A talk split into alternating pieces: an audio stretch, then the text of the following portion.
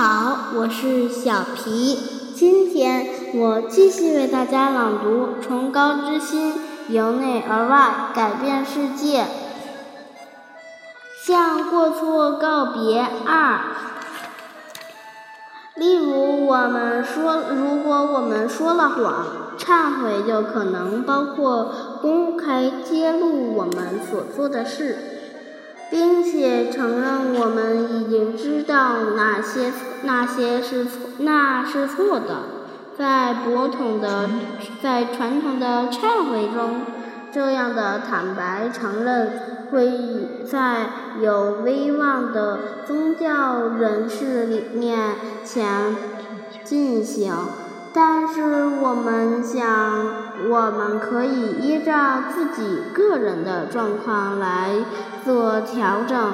我们可以直接在被我们伤害的那个那个人面前，或是我们信任的朋友或第三者面前承认自己的错误。我甚至。还想，我们可以一个人到自然的环境去，对着树木吹过的风，或是天空做忏悔。无论用任用何种方式来做口头的宣告，重点是我们不会认为。只是靠着言语就结束了这件事，我们反而应该升起这样的感觉：这是错的，这样的行为会造成伤害。我不想再重踏重蹈覆辙，覆辙。我永远都不再做同样的事情。让我们。尽己所能的远离这些行为。现在我将是个全新的人。如此，我们让自己和有害的行为保持距离，或是让自己会呃与他们分开。这个这。帮助我们去创造一个新的开始，我们我们变成像呃像是全新的人，和前先前那个造呃力制造伤害的人已经分道扬镳。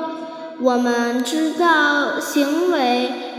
为为行为无法界定我们是什么样的人，我们自己就能够领会到，我们可以把它抛在脑海脑脑后，成为一个不同的人。重点是要造，要制造出能与自己的过错真真正。分开的环境和条件，但是我如果我们只是把忏悔当做某种制化、制式化化或公式化的事情来做的话，就不可能和我们的过错断绝关系。